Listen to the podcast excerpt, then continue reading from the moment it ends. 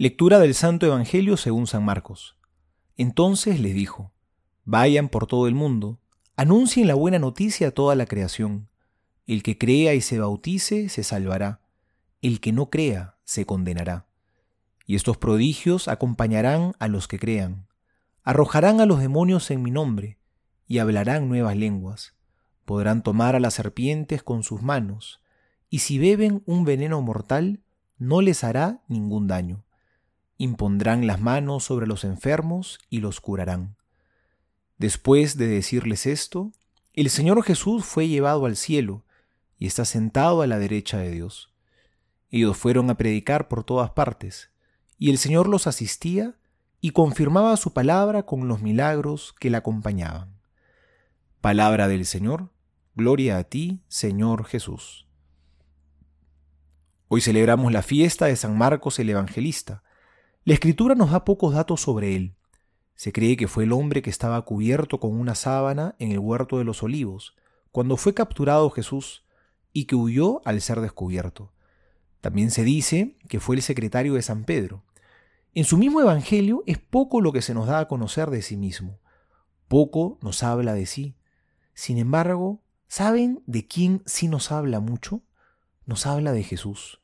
Toda su obra es hablarnos de Jesús. Su gran obra fue anunciar al Señor.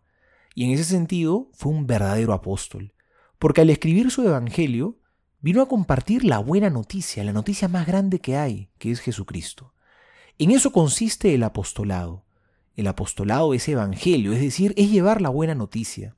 Si bien implica también denunciar lo que está mal, no podemos quedarnos solamente en ser unos criticones de los demás. La esencia del apostolado no es juzgar al otro, ni señalar con el dedo, ni condenar. La esencia del apostolado es caridad, es llevar el perdón, la misericordia, la esperanza, el consuelo, la verdadera alegría. Es llevar a Jesús mismo, que no ha venido a condenar, sino a salvar lo que estaba perdido. Por eso nuestro anuncio del Evangelio tiene que ser verdaderamente una buena noticia. Jesús ha venido a salvarnos. Y hagámoslo, como el Papa Francisco nos lo ha recordado, prediquen el Evangelio y si fuera necesario, háganlo también con las palabras. Es decir, que toda nuestra vida tiene que ser un anuncio del Señor. Esa es la misión esencial del cristiano. Todos estamos llamados a ser apóstoles, tú y yo, y nadie puede sentirse desinvolucrado de esta misión, porque hay una dimensión del amor de Cristo que solamente tú sabes reflejar, porque eres único e irrepetible. No nos cansemos nunca de ser apóstoles del Señor.